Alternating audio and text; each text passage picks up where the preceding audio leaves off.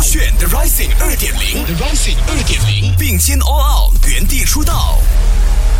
Level One 视听挑战之 On Air 主持，Broccoli 战队选手莹莹出列。勾炫勾饭，我是莹莹，这是我首次一人主持的全新单元，叫《够炫恋爱训练营》。这档节目呢，其实是让你来和我聊一聊哦，爱情里有一些传闻到底是不是真的？这些传闻哦，通常会在你恋爱的时候啊听到的，因为身边的人呢会一直灌输我们这些传闻，明明自己又没有体验过，然后就讲的很厉害，讲你又不怎么会去相信的哦，对不对？对不对？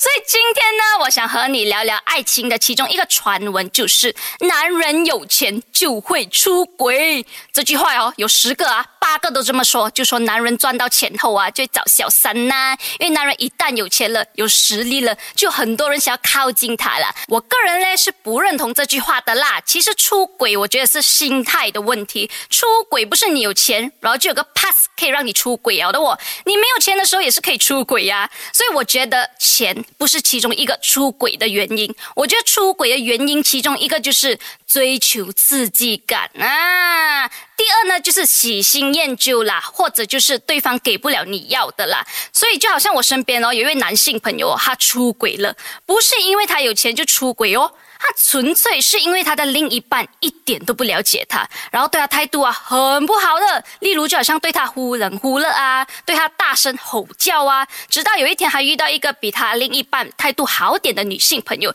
这女性朋友啊就比较了解他啦，然后照顾他像照顾 baby 一样啦，所以他才想出轨的。所以总结嘞，我个人认为这句爱情的传闻不是真的，当然这只是我个人的立场啦，不代表每个人的立场。如果你有什么看，法对于男人有钱就会出轨这句爱情的传闻呢，可以 WhatsApp 进来勾选 DGX number 零一六九九八八八八九告诉我们哦，守住勾选。